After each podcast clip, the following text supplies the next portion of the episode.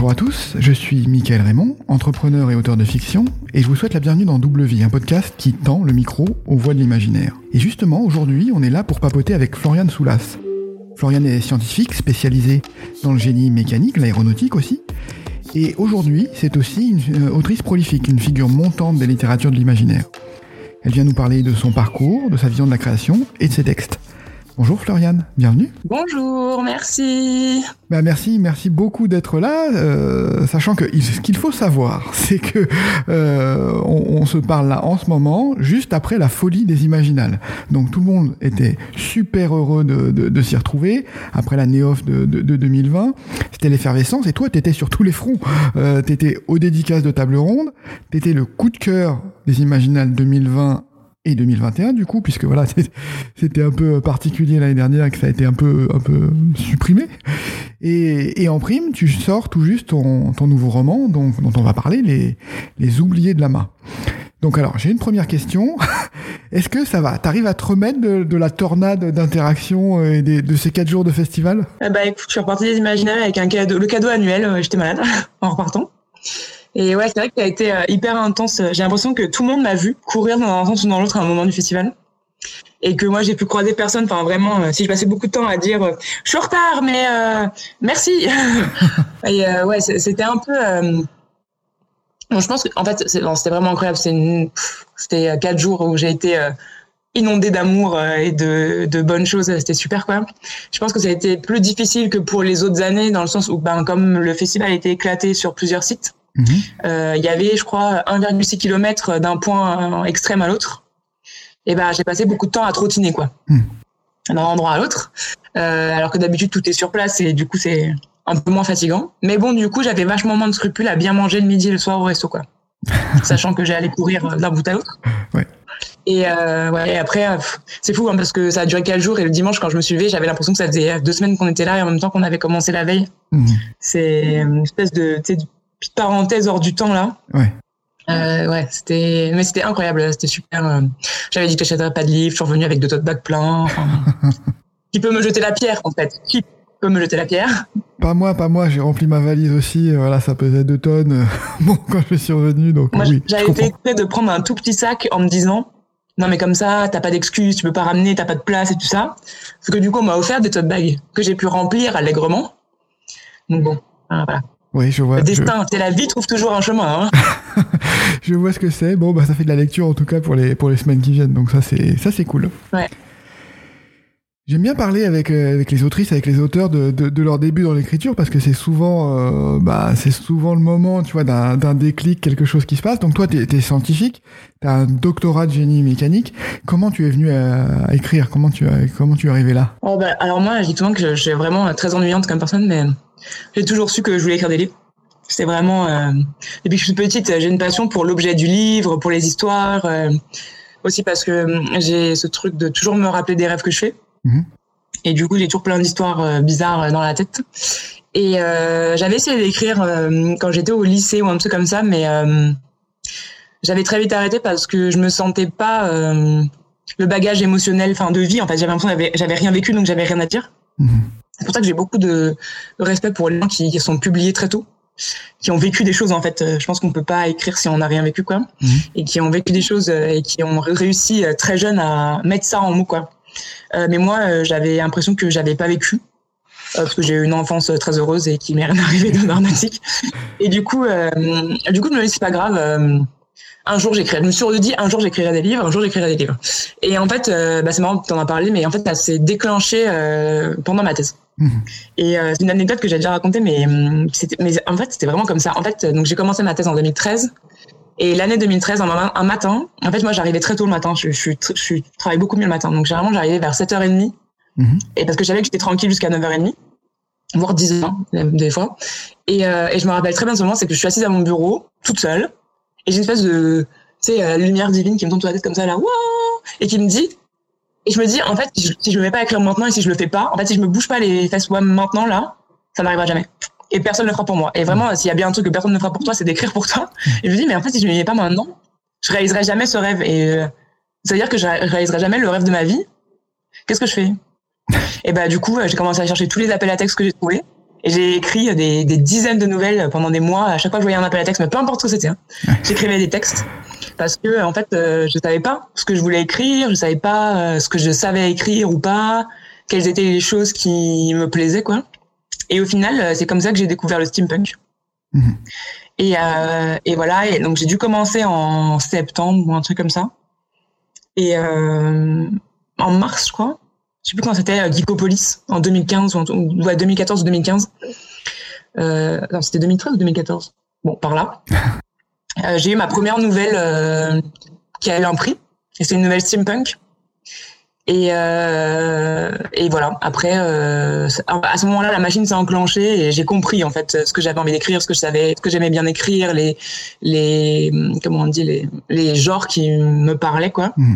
et les choses que j'arrivais pas à faire. Donc par exemple la fantasy, l'heroic fantasy, je sais pas du tout faire. Okay. Et, et, du coup voilà, je, je, me suis mis à écrire comme ça et je crois quelques temps après, euh, j'ai commencé à je me suis, au bout d'un moment, j'ai publié plusieurs nouvelles comme ça. Puis je crois que ouais, six mois ou huit mois après, euh, je me suis dit bon, en fait, c'est bon. Euh, j'ai envie d'écrire là. Je me sens euh, d'écrire un roman quoi, et j'ai commencé à écrire Brouillon. C'était oui, j'ai ta page là sur sous les yeux. C'était peut-être Promenade nocturne, non ta, ta première nouvelle que c'était pas ouais. celle. Ouais, c'était celle-là. Ok, d'accord. Mm. Je suis très nulle pour les titres. Et, et, du coup, tu, tu disais que voilà, tu avais le sentiment qu'il fallait du vécu pour pouvoir euh, pour pouvoir écrire, qu'il fallait euh, voilà, avoir vécu quelque chose. Est-ce que est-ce que tu penses que d'écrire de l'imaginaire, ça aide à se décaler de ça, ou est-ce que est-ce que bah finalement tu dois quand même mettre ton vécu dans l'imaginaire et que finalement c'est c'est c'est juste c'est c'est juste un, un, habillage en fait. Un... Non, je pense qu'en fait, peu importe les genres dans lesquels on écrit, on met forcément des choses de nous dans dans nos textes quoi. Donc, euh, donc je pense qu'en fait le genre, euh, alors écrire de la SF ou, ou, de la fantasy et tout, c'est une façon de d'interroger le présent euh, d'une façon très marquée et très ciblée, de dire regardez, je vous pointe un truc que vous avez sous les yeux mais que vous voyez plus, mais mmh. comme je vous le décale dans un autre environnement, vous allez le remarquer maintenant. Mmh. Mais en fait, je pense qu'il y a plein de choses qu'on peut faire même en, en non, enfin en non fiction entre guillemets ou en, en en littérature contemporaine, hein, on met forcément des choses de nous, donc euh, mais je pense que c'est plus flagrant. Enfin, l'habillage est plus flagrant ouais, en science-fiction, en choses comme ça, parce que vraiment ça, ça décale le sujet et ça, ça met vraiment en évidence des choses qui nous paraissent euh, complètement. Enfin, on s'en rend même plus compte, quoi. Mm. Je trouve que c'est plus facile pour nous. Enfin, moi, en tout cas, j'ai essayé d'écrire de la littérature contemporaine et bah, déjà, on torture, torture pas de personne, on tue personne. C'est beaucoup moins intéressant, quoi. beaucoup moins de choses à dire. Mais peut-être que ça viendra. Hein, franchement, il euh, y en a qui le font. Hein. Je pense à Manon Fargeton, je pense à Justine Yogret mmh. aussi, qui a fait euh, un récit, euh, je dirais pas autobiographique, mais presque, mmh. euh, qui est incroyable, hyper dur, et on retrouve en fait déjà euh, sa façon d'écrire dans qu'elle utilisait en fantasy. Hein. C'est hyper percutant. Euh. Mais bon, pour l'instant, ouais, je trouve que je me sens plus à l'aise dans ces univers-là parce que j'en ai lu beaucoup et que je trouve que c'est réconfortant aussi d'aller dans des univers qu'on connaît pas. Mmh. Ouais. Parce que si on était confronté de façon euh, permanente au quotidien, euh, on viendrait tous fous si on n'avait pas ces portes de sortie là. Oui, oui, oui. J'ai aussi, j'ai l'impression aussi que tu, quand tu écris un peu de contemporain, enfin moi c'est le sentiment que j'ai, c'est que bah je m'ennuie un peu quoi. J'ai envie, ou je, je, je, ce qui me manque c'est la liberté de pouvoir mettre un grain de folie et de dire bon là je pars, je me laisse aller et, et, je pars complètement ailleurs. Et, Mais ouais, je pense qu'il faut pas qu'on oublie qu'on écrit des histoires pour divertir aussi. Alors, il y a des histoires qui sont écrites pour euh, dénoncer, euh, pour raconter, pour libérer la parole, et c'est hyper important de le faire. Mais à la base, on écrit des histoires pour euh, passer un bon moment et pour euh, faire rêver euh, les gens, quoi. Mmh. Donc c'est sûr que, enfin moi ça me choque pas du tout quand tu dis que tu préfères lire de, du genre plutôt que du contemporain pour mmh. t'échapper. Sinon, t'imagines comment on s'ennuierait franchement mmh. si on était condamné à vivre les trucs, les lire tout le temps, les voir au cinéma tout le temps. Enfin, genre si on était vraiment en train de macérer dans notre quotidien, ce serait l'enfer. Ok, ben non, mais je vois, je vois bien ce que tu veux dire. Donc toi, tu as, commencé par la, par, la, par la nouvelle, du coup, euh, et tes Rouille, tu, tu l'as écrit comment? T'avais déjà euh, publié pas mal de nouvelles ou c'est arrivé euh, finalement assez vite après ta après Promenade Nocturne? Je crois que j'ai publié euh, deux ou trois nouvelles après. Mm -hmm. j'ai publié des nouvelles... alors j'ai republié une nouvelle steampunk. Après, j'ai publié une nouvelle d'horreur. Enfin, j'ai publié deux, trois trucs comme ça. Et puis, pareil, un jour, j'ai eu une révélation divine euh, euh, en festival. J'étais en train d'écouter une, une, conférence sur le steampunk euh, avec Arthur Morgan. Mm -hmm. Et j'étais pas du tout d'accord avec ce qu'il disait. Et du coup, j'ai arrêté d'écouter la conférence. Et je me suis mis à divaguer. Je me suis dit, ah, enfin, en fait, j'écoutais pas vraiment, mais j'écoute, j'entendais quoi. Mm -hmm. Ça parlait de steampunk. Vraiment, c'était un univers que j'avais découvert, que je trouvais pas passionnant, très beau, parce que c'est une esthétique qui est, qui est incroyable, quoi. Mm -hmm. Et je me suis dit, et en fait, j'ai eu cette idée. Je me dis, ah, mais ce serait marrant. Enfin, j'ai eu cette image d'une gamine qui arrive de, des Indes à Paris et qui sait pas pourquoi elle est là. Au début, je voulais parler des colonies. Enfin, je voulais vraiment être beaucoup plus centré sur l'Inde parce que je trouvais que c'était intéressant. Et en fait, euh, j'ai laissé ce truc-là un peu macérer encore euh, dans son coin, quoi. Mm -hmm. Et euh, tout s'est déclenché quand j'ai lu, comment il s'appelle, American Face de Thomas Géa et Anne Fakouri. Et, et pareil, tu sais, la lumière divine sur ma tête comme ça, et qui m'a dit, je l'ai fermé, j'ai fait oh mon dieu, mais moi aussi je veux écrire des livres comme ça, c'est incroyable, allons-y quoi. Et en fait, euh, je suis remis, enfin, en fait, j'avais réfléchi un peu, je pense, en tâche de fond à cette histoire de bah, de violente en fait qui euh, arrivait des Indes et à Paris et qui savait pas ce qu'elle ce qu'elle foutait là quoi. Mm -hmm. Et, euh, et j'ai commencé à écrire le synopsis tout de suite après, je crois. J'ai fermé le livre, je l'ai mis dans ma bibliothèque et j'ai commencé à écrire. Et, et voilà, et après j'ai passé, je crois, un mois parce que c'était la première fois que j'écrivais un roman. Mm -hmm. Et j'avais moi ma grande hantise c'était de jamais c'était de pas réussir à arriver au bout. Mmh, ouais. C'est de pas réussir à tu vois euh, y a c'est deux temporalités très différentes la nouvelle et euh, le roman. Et, euh, et j'avais peur que en fait moi quand j'écris des nouvelles je fais aucune préparation.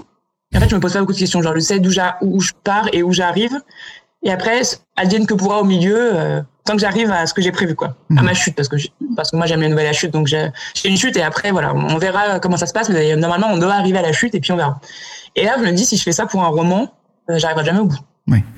je pense que c'est un mar marathon ça me paraissait mais ahurissant cette histoire mais je suis jamais arrivé et euh, et du coup euh, ouais c'était un an après ma, pre ma, première nouvelle publiée je pense et parce que c'est juste quand j'ai fini ma thèse donc mmh.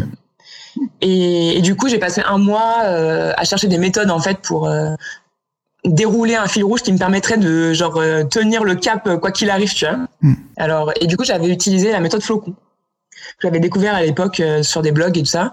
Et du coup, j'avais passé, j'ai passé un mois à vraiment développer un synopsis et tout pour que me dire que si jamais je me paume, bon, bah, j'ai toujours une phase de ligne de vie qui me ramène. Et à l'époque, j'avais testé aussi la méthode de euh, J.K. Rowling là de Harry Potter qui en fait avait des tableaux avec des tableaux avec les numéros de chapitre, le point de vue, qui sait ce qui se passe dans la scène, ouais. ce que font les autres pendant ce temps-là, enfin tu vois, des trucs hyper détaillés que j'ai jamais refait après d'ailleurs, mais qui m'a beaucoup aidé sur le coup euh, où je trouvais que bah, ça me donnait un cadre un peu, alors même si je faisais des détours autour de mes des événements que j'avais prévus quoi, et que je pense que tout le monde vit, ce moment-là quand on écrit de des personnages font autre chose et tu ne l'avais pas prévu et c'est la catastrophe quoi. Ben j'avais quand même euh, tu sais ce truc un peu rassurant de me dire mais je sais où je vais, j'ai des grands jalons au moins, euh, il faut que j'arrive à, passer, ces scènes-là et ces moments-là et tout ça. Et j'ai écrit comme ça et après euh, quand j'ai fait la correction ça m'a fait beaucoup rire parce que j'ai remarqué et ça me le fait souvent pour mes romans, en tout cas ça me l'a fait pour les deux premiers que toutes les scènes que j'avais imaginées euh, au tout début de, du roman pendant la construction mmh. ont toutes disparu des romans. mais toutes mes premières idées euh, finissent par sauter. Et je me dis, ah, c'est marrant, comme quoi on dit souvent, les, les, les premières idées sont pas les meilleures. Mm. Et, euh, mais, il faut, mais elles sont nécessaires au processus, tu vois. Et, euh, et du coup, ouais, j'avais tout enlevé. Euh. Mais, mais c'est bien que tu aies réussi à, tu vois, à pas t'accrocher à ces idées parce que moi aussi, enfin, quand j'arrive parfois, j'ai, je m'accroche, bah là, je, je, galère un peu dans le roman que j'écris et je m'accroche à des idées cool que j'ai eues au début qui étaient le point de départ de, de l'histoire et bah, à un moment, je me dis, bah non, va falloir la couper celle-là parce que ça rentre pas, c'est plus le sujet. Ah ouais, quoi. C'est après, on a l'impression qu'on te coupe un brin. Hein. Moi, mais après, moi, j'ai eu de la chance dans le sens où euh, j'ai eu, j'ai dû faire passer ça dans Rouille tout de suite. Donc, il y avait mes idées à moi, genre par exemple, la première, une des premières idées que j'avais, c'est que je voulais absolument que Violente rencontre Alfred de Musset. Parce que j'adore Alfred de Musset. Je me dis, ah, c'était trop cool qu'ils se rencontrent à une soirée, qu'elle ne sache pas qui il est, qu'il ne sache pas qui elle est, et qu'ils s'échangent des vers de poésie, et ce serait trop cool, tu vois. J'ai écrit cette scène, hein. Et en l'écrivant, je me suis dit, elle a rien à foutre. Moi, je vais la dire, mais bon, je vais l'écrire quand même. Et, euh, en faisant la correction, en fait, euh, j'avais une, euh, une bêta actrice qui était super, et j'avais un personnage que j'adorais, s'appelait Gisèle, qui vivait dans la foire et qui était voyante. Et à un moment, et j'adorais ce personnage, vraiment. J'adorais ce personnage. Et, euh, et, ma bêta me dit euh, mais à quoi il sert? À quoi il sert? Mm. Et là, je me suis dit mais en fait, je l'aime bien. C'est à ça qu'il sert, c'est que je l'aime bien. Voilà. Et du coup, je me suis dit, mais c'est vrai que c'est peut-être pas euh, la bonne réponse pour garder un personnage juste de dire, ben, je l'aime bien. Mm. Mais, et que fondamentalement, il apportait rien au récit, tu vois, et à l'histoire et à l'intrigue. Et du coup, j'ai dû la sacrifier. Donc, je l'ai retirée de l'histoire. Oh, c'était horrible. J'avais l'impression qu'on m'avait arraché un bras. C'était l'enfer. Mais en vrai, euh, je savais, hein, j'étais tout à fait confiante que c'était vraiment la meilleure chose à faire pour le récit. Mais j'avais vraiment l'impression qu'on m'avait, euh, ah ouais, arraché tous les ongles, qu'on m'avait torturé. Mais au final, comme j'ai fait dès mon premier roman, Mm. et ben derrière, euh, tu vois, j'ai- eu, beaucoup moins eu de scrupules. Je me dis bon, bah c'est pas grave. Je, je réutiliserai ce personnage-là dans une autre histoire un jour, on verra. euh, ça m'a moins. euh, bah, la première fois a été dure, puis après, bon, bah, de toute façon, on sait qu'on l'a déjà fait, on a survécu, on n'est pas mort, euh, donc on peut le refaire quoi. Ok, bah, c'est. Ouais, c'est intéressant. En tout cas, d'apprendre très vite le sacrifice de, de personnages. Mais comme le disait Stephen King, kill your darlings, hein. Oui, oui. C'est ça, hein.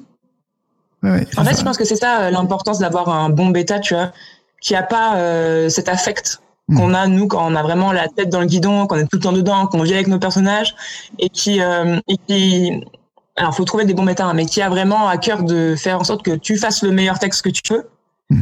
et qui te dit pas des choses euh, par méchanceté ou par euh, enfin avec une mauvaise intention, mais juste parce que vraiment objectivement il voit des choses que toi tu vois plus quoi Mhm, ouais. et qu'il est là, il est là pour t'aider. En fait, ils sont là pour nous aider. Et du coup, de, de me dire, euh, en fait, et en fait, c'était bien parce qu'elle l'avait bien amené. Elle m'a pas dit, mais ton personnage, il sert à rien, genre vire-le. elle m'a demandé, de- elle m'a- forcé, à, elle m'a mis un peu de mon nez dans, ma- dans, dans mes erreurs. Tu vois, elle m'a dit, mais à quoi sert ce personnage? Mm. Vraiment, pourquoi ce personnage est là pour toi profondément? Mm. J'étais là, genre, oui, c'est vrai. Bon, d'accord, j'avoue. je l'aime, je l'aime. Oui, d'accord. Qu'est-ce que tu vas faire? Et là, elle m'a dit, eh ben, tu l'enlèves. Genre, quoi? Et, euh, mais après, en vrai, c'est vraiment la bonne chose à faire. Ce qui, m'a intéressé, alors sur Rouille, ce qui est intéressant, c'est que tu as, tu as gagné des prix, dont le, le, prix des, lycéens aux, aux Imaginales, je crois, oui, ça. Et, euh, et tu disais euh, aux Imaginales cette année que euh, tu avais eu des remarques, parce que ça, ça parle donc Violente est une, euh, est une prostituée, et tu avais eu des remarques, tu vois, d'adultes disant, oh là, c'est, c'est gênant, c'est, il y a, il y a une prostituée, enfin, ça tourne autour de, d'une prostituée dans cette histoire, alors que les lycéens t'ont jamais fait cette remarque, et c'était euh, carrément un, un, non, un, un non-sujet. Ah ouais, un non-sujet, totalement. Et, et, et ça m'a intéressé parce que je me suis dit, mais, mais, mais pourquoi il y a, tu vois, ça il y a, j'ai l'impression que les, les, les, finalement, les, les, lycéens, les jeunes, ils veulent, euh, ils veulent qu'on leur parle des sujets euh, de société, des sujets, euh, tu vois, t'abordes la, la, domination masculine, euh, euh, etc. Et, ils ont envie d'entendre parler de ça. Et est-ce que on, on, on censure, on, on leur censure ce qu'on leur, ce qu'on leur donne, j'ai l'impression. Je pense que surtout, on, on mésestime ou on sous-estime beaucoup ce que les jeunes savent. Parce que euh, on n'a pas grandi de la même façon. Enfin, je, je pense que mes parents, ils sont pas grandis avec Internet. Enfin, ils ont découvert ça sur le tard. Je pense qu'ils se rendent pas compte de la quantité d'informations auxquelles les jeunes ont accès Mhm. et la manière dont ils la traitent sur. Parce qu'en fait, euh, enfin, je voyais moi avec ma cousine par exemple qui a, qui a 17 ans. euh, Enfin, elle est beaucoup plus en avance sur plein de sujets de société que moi j'étais à son âge. Mhm. Mais parce qu'elle a eu accès à tout ça, qu'elle a grandi avec ça et du coup, euh, enfin, je veux dire, moi la prostitution, j'ai découvert ça. Euh, Enfin, euh, je sais pas, euh, à jeune adulte. Enfin, je veux dire, mes parents ne parlaient jamais de prostitution. Et là, eux, ils ont accès à ça, ils ont accès à plein plein de choses que nous on n'avait pas. Et du coup, ils ont vachement de recul et ils ont envie de savoir. Ils ont, je pense qu'ils ont vraiment une, un désir de, de comprendre le monde et de et de pas euh, fermer les yeux comme d'autres générations ont pu le faire avant, quoi. Mhm. Et par contre, et en plus, euh, ils adorent les ils adorent les trucs trash. Et ils sont encore plus trash que nous, parce que moi, je me rappelle qu'au prix des lycéens, ils m'ont fait un, j'ai eu droit, à un, en fait, toutes les classes qui ont participé m'ont fait un cahier. Et ils ont fait, enfin, ils ont fait des collages, des dessins, euh, des, ils ont écrit des choses sur quand ils ont travaillé sur le roman. Et à la fin, ils ont écrit une fin alternative de rouille. Ouh, mais c'était affreux. hein. C'était affreux, j'étais choquée. Genre, en fait, euh, euh, violente. Moi, je me suis dit, ah oui, ils vont me faire une fin alternative où euh, Jules et Violente vont finir ensemble et genre, ça va être tout mignon. Ah, pas du tout. En fait, euh, alors ça spoil un peu, mais le méchant est pas mort, il la récupère, il la, il la zigouille et Violente meurt. Dans une scène atroce, en plus, j'étais là, genre, pardon? Alors bon, vous avez le droit d'être trash, mais peut-être pas plus que moi quand même. Hein. Et vraiment, ils avaient prévu une fin horrible à mon personnage. Ils me l'avaient, ils me l'avaient torturé, ils me l'ont torturé, défiguré, tué. J'ai été choquée. Et mais ça m'a fait rire parce que je me suis dit bon bah en fait euh, moi qui avais peur de les traumatiser avec mes histoires euh, de, euh, de drogue humaine, euh, d'enfants morts, de chiots morts, de gens défigurés là, moi en fait j'étais très très loin du compte tu vois ils, ils ont vraiment pas peur quoi. Mm. Ouais mais c'est assez marrant ce que tu racontes sur le ouais sur les, les jeunes et finalement j'ai échangé avec mon fils qui disait qui a, un peu plus de 20 ans et qui me disait on parlait de politique et puis il me dit non, mais tu penses vraiment que ça va se passer comme ça? Mais t'es très naïf. Et je me suis dit, oh, ouais, j'ai envie d'y croire, mais c'est vrai qu'il a raison, ça se passera pas comme ça. Donc c'est assez, euh, c'est assez marrant le recul effectivement qu'ont les jeunes aujourd'hui. Après, je euh, pense que c'est normal euh, que les parents veulent pas voir que leurs enfants grandissent trop vite ou qu'ils ont accès à ce genre de choses. Enfin, on, mm. on a envie de croire que nos enfants ils sont purs et innocents et que mais sur ils sont, sont pas au courant des choses affreuses qu'il y a dans le monde. Quoi. en fait, si, ils sont très au courant. Hmm. Ouais, ils sont, ils sont déjà un peu désabusés euh, par certains côtés, mais bon, voilà, ils sont aussi plus, peut-être plus sensibles à l'écologie, à un certain nombre de, de problèmes. Donc ouais, c'est, c'est intéressant cette, euh, cette affaire de génération. Ouais, donc tu as, fait un super début avec euh, avec Rouille, avec ton roman, donc euh, avec des, des, des prix, euh, etc. Et ensuite, tu as enchaîné rapidement avec Les Noces de la Renarde, donc dans un genre complètement complètement différent en fait. là, tu pars au Japon, tu revois le folklore, les mythologies japonaises autour des yokai, etc. Donc les créatures mythologiques. comment comment tu Qu'est-ce qui, a, déclenché ça en fait? T'es passionné de Japon? Comment comment t'en es arrivé à écrire ça? euh, Ouais, ouais. et eh ben en fait, c'est mon papa, encore une fois, qui était un grand fan euh, de culture asiatique, qui avait fait beaucoup d'arts martiaux dans sa jeunesse, qui avait fait du kendo, qui avait repris kendo. Moi, j'ai fait du kendo aussi avec ma sœur. Enfin, on avait cette habitude de, de, euh, de, regarder beaucoup de vieux films. Puis après, nous, on a grandi avec les Ghibli aussi. Donc, mm. on, on, lisait beaucoup de mangas. Enfin, vraiment, on avait cette culture qui nous, qui nous rapprochait vraiment tous les trois. Et euh, quelques années avant, en 2013, euh, je suis partie en Corée. Et euh, je suis vraiment tombée amoureuse de ce pays. C'est un pays qui est incroyable. Je pensais que j'allais trouver ça sympa parce que j'étais plus euh, japonisante que coréanisante quoi. Et au final euh, vraiment j'ai trouvé ça incroyable. La Corée c'était incroyable. Et, et en fait ça faisait super longtemps que j'avais entendu parler donc de la légende qu'il y a autour du roman. Donc les noces de la la légende c'est les noces de la et ça faisait genre dix ans que je me disais jamais ça. Dans un coin de ma tête en me disant ce serait hyper cool d'écrire un roman dont le titre serait Les Noces de la Renarde. Hmm. Et moi qui suis nulle pour trouver des titres, je me suis dit, je tiens un super titre. J'ai pas d'histoire, mais j'ai un super titre. Et euh, en fait, euh, c'est en, faisant les corrections de rouille. Pareil, petite lumière divine. Euh, j'ai en train de faire les corrections, là, tout coup, toute l'histoire des noces s'est déroulée d'un coup dans ma tête. J'étais genre, oh mon dieu, ça y est, c'est maintenant. Et après, je me suis dit, ouais, mais en fait, si j'arrête de corriger pour écrire, je finirai jamais de corriger et ça va être la catastrophe. Et euh, du coup, j'ai fait c'est pas grave. Et en fait, j'ai pris, je crois, 4-5 jours, ouais, une semaine, quoi. Et j'ai laissé de côté les corrections et j'ai juste écrit le synopsis. Donc, j'ai écrit genre 20 euh, pages euh, hyper mmh. détaillées avec, j'avais déjà les temporalités, les alternances et machin. Vraiment, j'avais toute l'histoire, il n'y avait rien à faire. Mmh. Et, euh, et j'ai écrit le synopsis. Je l'ai mis de côté et j'avais fini de corriger rouille. Après, j'ai fait mes envois aux éditeurs et tout. Et je crois que ça devait être en septembre de la même année et ben, j'ai commencé à écrire mmh. les noces à ce moment-là. Et euh, ouais, je pense que c'est un peu la somme de toutes euh, ces choses-là avec lesquelles j'ai baigné, euh, de culture euh, bah, japonisante, euh, d'expos, de films, d'ambiance, d'être allé en Corée. Ma sœur était partie vivre là-bas à ce moment-là, donc du coup j'ai fini d'écrire le roman. Après j'y suis allée au Japon. Ah, c'était vraiment, c'était vraiment chouette. Et ouais, je pense que c'est une espèce d'hommage à toute cette culture-là dans laquelle j'ai grandi euh, sans m'en rendre compte un peu. Mm. Ouais, vraiment sans m'en rendre compte, tu vois, juste c'était là, quoi.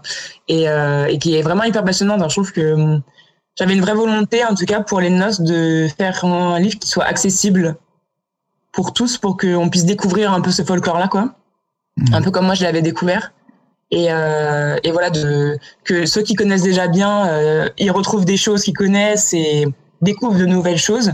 Et ceux qui connaissent pas du tout euh, bah, puissent mettre un pied dedans euh, sans que ce soit trop brutal et qu'ils puissent euh, ouais, avoir un, un, aperçu un peu de, de, tout ce qui se passe. Parce que pour nous occidentaux c'est vraiment une culture qui est trop différente de nous. Et je trouve ça hyper intéressant. Hein. nous on est très mal enfin on est très christianisé en fait. Mmh. on a des concepts très forts dans les contes tu vois même dans les contes il y a des morales enfin C'est vraiment très euh, carré, quoi. Il y a une façon de faire euh, très occidentale. Et eux, chez eux, euh, c'est très différent. toutes les créatures peuvent être bienveillantes ou malveillantes. il n'y a pas de, il a pas de rôle fixe. Les biens, le bien, le mal, les gentils, les méchants, quoi. Et ça, je trouve que c'est hyper intéressant parce que ça, il y a une espèce d'ambivalence qui, au final, est très représentative de, la société hein, asiatique de manière générale. Et c'est vraiment une autre façon d'appréhender les monstres, les créatures. Il n'y a pas de morale aussi, c'est quand même plus sympa, quoi. Et, euh, et voilà, j'avais envie de faire découvrir ce truc-là euh, aux gens et de leur donner envie de découvrir ces pays-là et de s'intéresser. Euh, S'il y a une personne derrière qui allait faire une recherche sur un truc du Japon, j'ai réussi à mon pari quoi. Et, hmm. et voilà, j'ai l'impression que ça a bien marché. Le livre souvent, enfin, en tout cas, j'ai toujours des bons retours dessus. Les gens ont l'air contents, ils me disent qu'ils ont appris des choses. Donc, euh. la, ouais, la première fois, moi, j'ai été confronté euh, à cette histoire, une histoire de, de, de renard à neuf queues. Euh, c'était dans, dans, Lovecraft Country récemment. Je sais pas si tu as vu cette série, mais. Oh. Le, ouais, c'est. J'ai lu le livre. Ah oui. Il, il doit pas être exactement comme la série, mais qui est très bien. Ouais, bah je, oui, j'ai pour projet de le lire parce qu'effectivement la série est très bien et donc je pense que le livre doit être top. Et, le renard à neuf queues est un peu trash dans dans la série, j'imagine dans le livre aussi, donc. Euh, donc... Après, c'était facile. Enfin, je voulais que les gens puissent. Enfin, je pense que le renard à neuf queues, c'est un des, c'est une des créatures les plus euh, qu'on connaît le mieux en tout cas en France et mhm. dans, ces, dans, nos pays euh, occidentalisés quoi. Parce qu'il y a une Naruto qui est passé par là quand même. Mhm. Mais en fait, euh, c'est marrant que de se dire qu'à la base, euh, le renard à neuf queues est coréen. Mhm. Et c'est une entité qui, qui, a, qui, qui a la Chine, qui s'est beaucoup implantée en Corée et qui après est passée au Japon. Et, et, et, alors que les gens sont persuadés que c'est japonais, alors que pas du tout. Et mais bon voilà, c'était c'était une façon aussi de pas de pas perdre trop les gens et de leur dire bon, en fait a priori dans ma génération, la génération d'avant ou celle d'après, t'as pas pu passer un moment à travers Naruto, quoi. T'as mmh. forcément vu, quelque part, un moment, son renard à neuf queues. Mmh. Donc, euh, ça leur fait un espèce de point d'accroche pour ceux qui connaissent pas, tu vois. Ils ont déjà entendu parler des kitsune. C'est vraiment une, c'est probablement, je pense, le yokai le plus connu, euh, mmh. en dehors du Japon, quoi. Alors qu'il y en a plein, plein, il y en a tellement euh, qui sont, sont super cool. Euh. mais du coup, ouais, c'est une façon de, de leur dire, on est quand même en terrain connu, genre ne paniquez pas, ça va bien se passer. Et du coup, est-ce que tu as eu l'occasion d'aller au Japon Eh bah oui, j'y suis allée. Euh, si, j'y suis allée en 2018, juste après avoir fini d'écrire le roman. Mmh. Ah bah, En fait, euh, ouais, j'étais en train de faire les corrections et je suis partie un mois euh, avec ma sœur qui habitait là-bas. Mmh. On a fait un grand road trip au Japon pendant pendant quatre semaines. C'était incroyable. C'était super. Mmh. on a fait tous les endroits du roman pour vérifier que j'avais bien écrit les bonnes choses. J'avais très peur que ce soit pas possible de se perdre euh, à Inaritisha, par exemple, euh, dans le grand temple de Kyoto. Et si, euh, nous, on s'est perdu. on s'est trouvé du mauvais versant de la montagne. Je sais même pas comment on a fait. On est descendu du mauvais côté. Donc, c'était possible de se perdre. Et c'était très marrant parce que j'avais l'impression de revenir dans des endroits que je connaissais, vu que je les avais écrits. Alors, moi, j'étais jamais allée. Tout sur, tout sur recherche, ouais, t'avais fait tout. Ouais. ouais. tout sur recherche. J'avais appelé ma sœur parce que hum, ma mère et mon père y étaient allés avant moi, donc j'ai dit bah, si vous y allez, envoyez-moi des photos euh, pour que je vois comment c'est. Euh, ils sont allés à Kyoto, ils ont fait plein de trucs et tout. Euh, mais j'avais l'impression que j'avais tellement baigné dans cet univers-là qu'en fait, je connaissais. Enfin, j'ai pas eu tant de recherche que ça à faire, quoi. Hmm. Mais, mais ouais, c'est vraiment étrange comme sensation d'avoir l'impression de revenir dans un endroit que tu connais, alors qu'en fait, tu es jamais allé. C'est vraiment étrange, ouais. C'était chouette.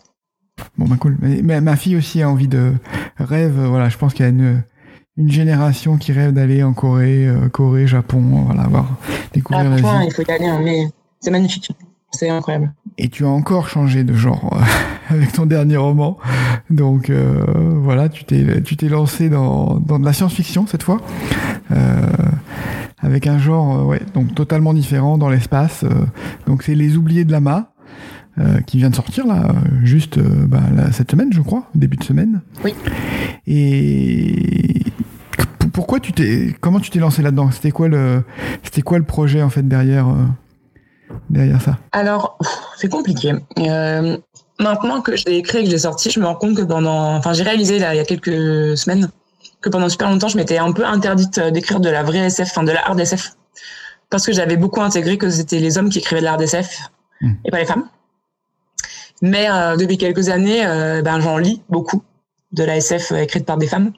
Et, euh, et je pense que bah, ça a fait souvent dans ma tête de me dire, mais en fait, euh, en plus, moi, c'est ce que je lis le plus, la science-fiction. Donc, euh, mm. il était sûr qu'au bout d'un moment, j'allais y venir, quoi. Euh, mais je serais peut-être plus, je serais peut-être venu plus tard. Peut-être que j'aurais fait comme pour le reste, j'aurais écrit des nouvelles avant. Et après, j'aurais pu venir en roman, tu vois. Mm. Et en fait, euh, il y a quelques années, ouais, j'avais écrit une nouvelle, euh, parce que j'avais fait un rêve. J'avais écrit une nouvelle euh, qui était nulle en plus. Hein. Et comme le disait justement mon bêta lecteur, il m'avait dit, mais en fait, ça marche pas du tout parce que c'est une idée de roman et pas du tout une idée de nouvelle ton histoire. Quoi. Mm. Du coup, ça, le, enfin, le, le format ne fonctionne pas. Quoi. Et euh, je savais pas trop quoi faire de cette nouvelle, euh, enfin de ce roman, enfin de ce nouvel roman quoi, parce que euh, Tenio ne publiait pas de roman adulte à l'époque. Et du coup, il m'avait refusé le manuscrit. Enfin, en tout cas, le synopsis, euh, ça marchait pas quoi. Mhm. Et, euh, et alors en fait, je trouve que j'avais commencé à écrire d'autres trucs. Et en 2020, il m'est arrivé un truc absolument incroyable et très triste, c'est-à-dire que je me suis fait voler mon ordinateur et mon sac le 1er janvier à Bruxelles, avec tous mes romans dedans, sans aucune sauvegarde bien sûr. Donc, euh, crise de larmes, panique, euh, remise en cause de toute ma vie. Euh, je n'écrirai plus jamais. Euh, fini, arrête-moi. Après arrive le confinement.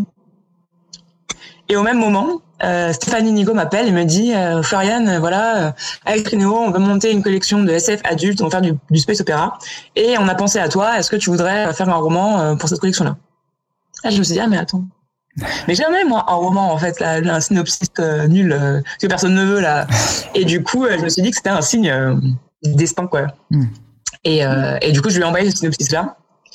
Mais je suis même pas sûre qu'elle l'a lu à l'époque. Elle m'a dit, qu'est-ce que tu veux?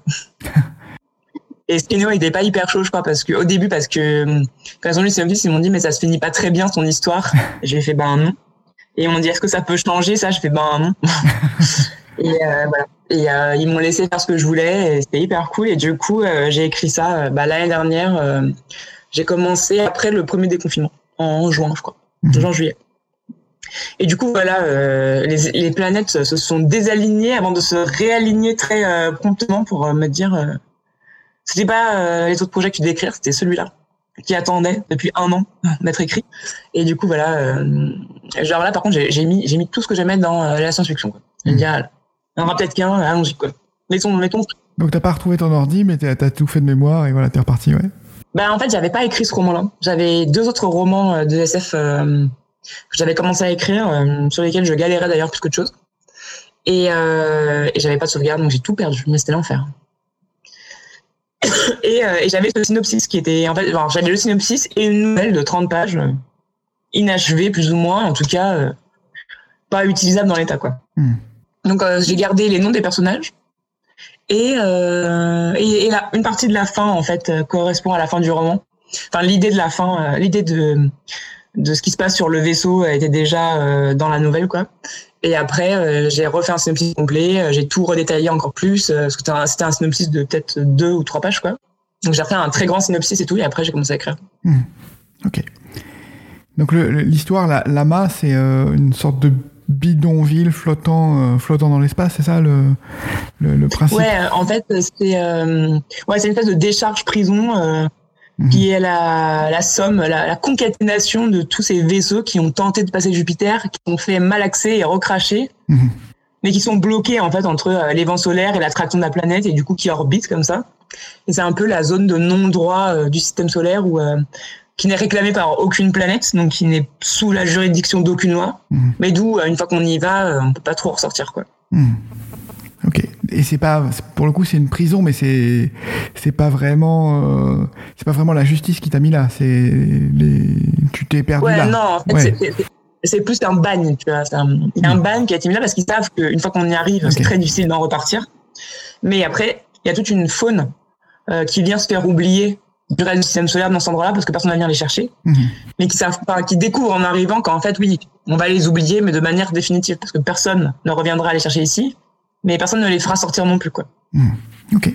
Ce que, tu, ce que tu évoques sur les, les prisons, ça me, ça me rappelle une magnifique conférence que j'ai vue aux Imaginales de Hugo Bellagamba. Je sais pas si tu as, il, il t'a déjà pitché euh, ce qu'il ce qu'il explique là-dessus, mais il a il a fait une magnifique conférence sur euh, bah, voilà il est historien du droit euh, donc il connaît très bien le sujet et il a fait une conférence sur les bah, les, les, univers carcéraux, les planètes prisons, etc. et comment, quelle signification ça a pour le droit, bah, dans la, voilà, comparant la science-fiction et le et le et le, ouais, le, ah, la, justice, la justice aujourd'hui, c'est passionnant. Et, et voilà. Et donc, je pense que si tu peux, si as l'occasion de le croiser, d'échanger avec lui, ça peut t'intéresser. Ah bah, j'adorais. J'adorais, mais en plus, euh, je trouve que c'est un sujet qui est passionnant, mais euh, au final, euh, c'est des sujets que j'ai déjà traités dans d'autres livres. Hein. Dans Rouille, il y a la décharge, enfin il y a la, enfin il y a la ferraille, mais en fait c'est un peu ça aussi. Hein. Mmh. C'est une espèce de décharge prison dans lesquelles des gamins vivent parce qu'ils ont rien, ils ont aucun autre endroit où aller. Enfin, je trouve que c'est très intéressant ces univers qui, en apparence, n'ont pas de règles, mmh. mais qui en fait sont sont très, enfin sont très réglés en fait. Il y, a, justement beaucoup de règles pour un endroit où il ne devrait pas y avoir de règles. Mmh, et, euh, et c'est des règles beaucoup plus primales, beaucoup plus, euh, c'est beaucoup plus la loi du plus fort. Euh, enfin, ça fait ressortir des choses des, de l'être humain qui sont très intéressantes, je trouve. Oui, la, la, bah, la, société a un peu disparu donc dans ces endroits-là, donc mmh. voilà, ça laisse. Il recrée une société et, et c'est souvent, enfin après il faudrait voir, hein, peut-être qu'il faudrait parler avec Hugo, il doit me savoir comment, mais j'ai l'impression que c'est pas, enfin on a dire, on a ce besoin de recréer une société avec des règles, quoi qu'il arrive, mais pas forcément une. C'est jamais des sociétés euh, basées sur la bienveillance et, euh, et l'amour d'autrui, tu vois. Ouais, bah jamais.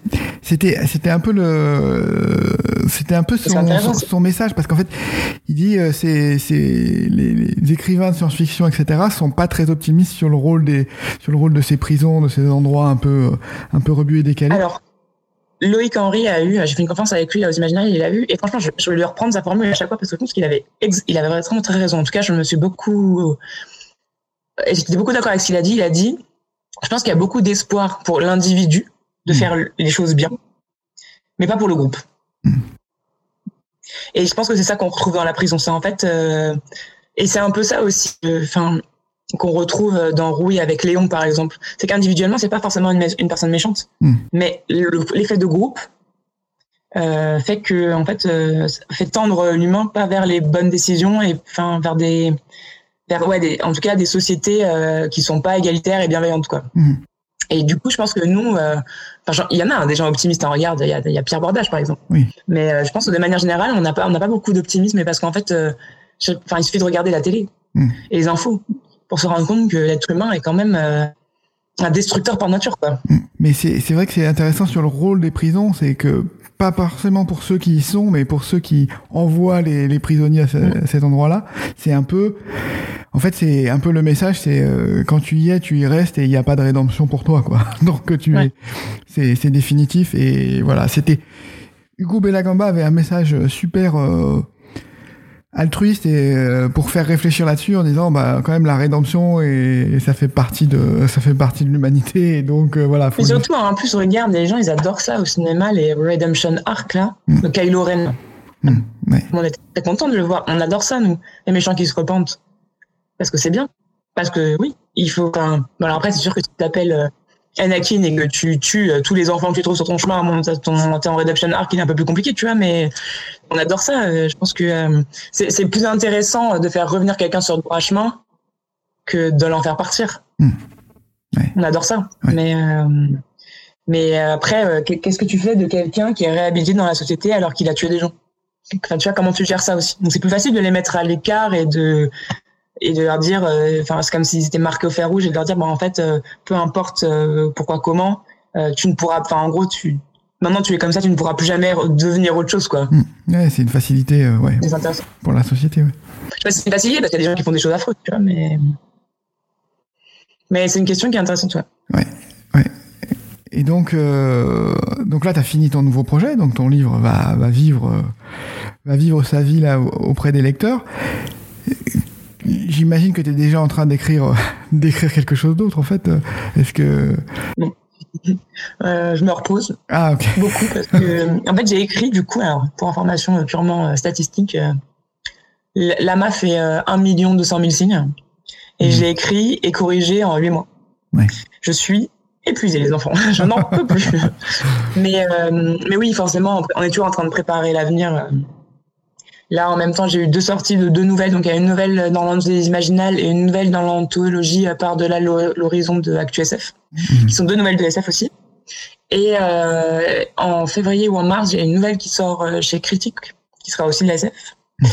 Euh, et là, je, voilà, je commence à réfléchir à mes prochains projets, à ce que j'ai envie de faire. Euh, j'ai goûté à l'adulte et à, la, à la hard SF là. Donc mm. j'ai envie d'y retourner.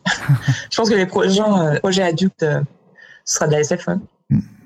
Mais encore dans d'autres genres. Pas forcément du space opéra ou des choses comme ça, quoi. Mais voilà, je commence à y réfléchir. mais pour une fois, en fait, je suis fatiguée un peu par cette injonction à la production mm. qu'on a. Euh, je sais que ça part euh, tout à fait de bonne intention. Hein. Enfin, franchement, c'est adorable quand les gens nous demandent euh, qu'est-ce qu'on va, sur quoi on est en train de travailler, alors qu'on n'est même pas publié un roman qui est en train de sortir. Parce que ça veut dire qu'ils aiment ce qu'on fait et c'est super. Hein. Et les éditeurs aussi, quand ils nous sollicitent, c'est parce qu'ils ont, ils veulent qu'on fasse des beaux livres, c'est super. Mais je trouve quand même qu'il y a une espèce d'injonction un peu permanente et, euh, et euh, sous-jacente à nous à ce qu'on produise euh, comme si on devait écrire un livre par an mais en fait enfin déjà c'est fatigant je trouve et c'est enfin suivant les romans il y a des romans qui demandent énormément d'énergie et et, et, en fait, il faut qu'on vive aussi. Et puis moi, j'ai un boulot à côté, donc je, je peux pas écrire à plein temps, quoi.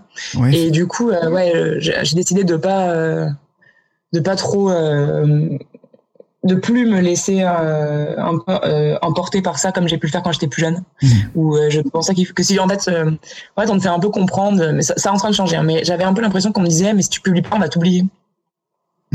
Et il faut tu vois ah oui il a bien marché il faut confirmer l'essai il faut il faut mmh. sortir un autre livre puis encore un autre livre puis encore un autre livre et tout et en fin de compte ça devient une espèce de pression que je me suis mise toute seule probablement mais qui m'avait un peu bloqué à une époque et maintenant j'ai plus envie de me laisser bloquer comme ça. Hmm.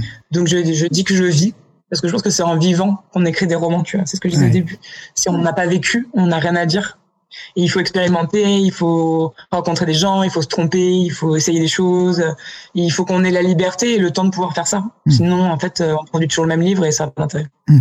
il faut recharger son réservoir émotionnel pour pouvoir créer des, en des plus, choses. Euh, cette année, je trouve c'est particulièrement difficile parce qu'on reprend les salons après plus d'un an et demi euh, sans rien. Et euh, je pense qu'on est tous, euh, on est hyper heureux. Franchement, je crois que j'ai vu que des sourires pendant quatre jours, tu vois. Je crois qu'on est tous, mais brisés. on a, on avait plus, on a perdu notre entraînement, tu sais, de travailler la semaine, être en salon le week-end et recommencer et tout mm. ça et de. Et là, je trouve que ouais, c'est particulièrement difficile de dans, cette impression d'être toujours dans l'urgence de dire ça y est, maintenant ça reprend, il faut aller à tel salon, à tel salon, à tel salon. Mais en fait, euh, si tu ne te poses pas pour recharger tes batteries, tu peux rien produire derrière et, et c'est difficile. Donc il faut qu'on retrouve notre juste milieu entre euh, l'émulation des festivals et, euh, et le silence nécessaire, je pense, pour écrire des choses. quoi. Mmh. C'est intéressant parce que tu, tu, tu rementionnais oui, que tu as, que, que as un boulot. Comment comment t'écris Comment tu t'organises T'écris la nuit T'écris le week-end En vacances Alors moi, je dors la nuit. Je dors euh, la journée, je dors tout. fatiguée. moi aussi. Je, suis fatiguée. Voilà. Vous me demandez comment je vais, je suis fatiguée tout le temps. Euh, moi, je suis du matin. Donc euh, souvent, je me lève tôt. J'arrive plus tôt au travail pour écrire. J'écris mhm. le matin. Et parfois, un peu sur les pauses de midi. je, je, trouve, que quand d'apprendre à, enfin, de devoir écrire dans son environnement de travail, ça nous permet d'apprendre très vite à switcher en mode écriture ou pas. Mhm. Et à vraiment euh, faire le maximum du peu de temps qu'on a. Tu vois, si j'ai 30 minutes entre deux réunions et que j'ai pas le temps de lancer un truc, ben je me dis ok c'est bon vas-y euh, j'écris euh, et hop je bascule en mode écriture et j'ai 20 minutes et j'écris pendant 20 minutes et après je repasse à autre chose quoi. Mmh. le soir je... ouais. c'est cool d'arriver à ça ouais. Ouais. Mais ça tu vois je pense que c'est aussi dû au fait que moi j'ai commencé à écrire pendant ma thèse. En fait je ne sais pas écrire quand j'ai pas du travail à côté. Mmh. Et il y a quelques années dans mon ancien travail j'ai fait un bore out où j'avais pas de boulot et euh, j'avais l'impression que, enfin, même moi, hein, tout le monde pensait que parce que j'allais pas avoir travail, j'allais genre utiliser ce temps-là pour écrire. Et en fait, j'étais incapable d'écrire une ligne parce que mon cerveau euh, tournait pas. En fait, euh, j'avais l'habitude de faire mouliner mes idées pendant que je bossais et, euh, et le chemin se faisait tout seul. Et là, il fallait que consciemment, je fasse l'effort de réfléchir à des choses qui normalement se faisaient toutes seules. Mmh. Et j'étais incapable d'écrire. J'avais pas écrit pendant un an parce que je pouvais pas. Mmh. Impossible d'écrire. Et, euh, et j'écris le week-end. Euh, alors, quand, ouais, normalement, j'écris le week-end aussi quand je suis en période d'écriture, mais j'écris dans des cafés. Hmm. Euh, parce que j'aime bien avoir du bruit autour de moi. J'ai besoin que les gens vivent, euh, fassent des choses. Je trouve ça me repose les yeux, ça me fait comme du bruit blanc, puis je les regarde faire et puis j'écris. Oui, moi aussi, j'aime bien me mettre au café le matin quand j'écris au boulot. Là, je me prends une heure, je descends au café en bas. Euh, maintenant, il sait ce que je prends, il me sert mon café allongé. Ah, trop bien Donc c'est cool, ouais. Et j'aime bien le bruit euh, du, du, café parce que du coup, euh, du coup, ça t'as une forme d'hypnose un peu. voilà, donc. Non, mais absolument. Ce bruit blanc, tu sais qui, euh, est ni trop ni trop fort ni trop pas fort quoi mm. et juste euh, ça ça floute euh, les conversations donc tu sais que les gens parlent mais tu sais pas ce qu'ils disent mais juste t'es là dans une espèce de petit cocon de bruit doux là et ouais moi j'adore ça aussi mm. ça trop bien c'est cool. Et tu as bien fait de parler. J'ai failli oublier de parler effectivement du, recueil là, dans lequel tu vas être publié, là, qui sort maintenant, je crois, aujourd'hui, demain, quelque chose comme ça, par Anthologie Par-delà l'horizon. Euh, dans lequel tu as une nouvelle de, de, de, science-fiction, mais avec euh, un nombre d'auteurs euh, impressionnants. Ah, alors moi j'ai découvert le sommaire de ce truc-là quand on corrigeait ben, le bon à tirer, donc c'était pendant les vacances en plus, donc c'était genre il y a trois semaines. Et, et du coup j'ai reçu le bon à tirer avec toutes les nouvelles. Et j'ai vu les noms, et genre, oh, mon dieu, c'est incroyable! J'étais pas au courant, je savais pas qu'il y avait dedans, on m'avait pas dit. Et j'étais genre, oh là là, trop bien, il euh, y a que des gens cool. Euh, franchement, ça va. J'ai pas encore commencé à lire parce que je suis en train de finir celle des Imaginales là. Mhm. Mais il euh, y a un sacré programme. Hein. Ouais, ouais, ça, ça va Dans les deux d'ailleurs. Hein. Ouais, il y a Pierre Bordage, il y a Cathy Stewart que j'ai croisé, il y a Louvain, il y a Léo Henry, oui, qui a été, qui a été primé aux Imaginales. Voilà, il y a plein, plein de monde. Jean, Jean-Laurent Del Socorro qu'on a croisé là-bas aussi, Sylvain Edgar. Mm. Ouais, ça va être, ça va être très cool. Donc, ouais, j'attends ça aussi. C'est une sacrée avec... franchement très grande fierté euh, d'avoir été sollicité euh, par Actu euh, pour cette nouvelle. ça fait super longtemps que j'avais envie de bosser avec eux et franchement, j'aurais pas pu mieux. Hmm. Bon ouais, écoute, c'est très cool. Ben, je, vais, je vais te remercier de ta participation. Euh, j'ai été ravi de te croiser euh, aux Imaginales. Je suis ravi de papoter avec toi euh, aujourd'hui. Et ça me fait super plaisir, en fait, que tu, ce que tu disais là sur le fait que, bah, en tant que femme, tu t'étais pas autorisée à écrire de l'art d'SF.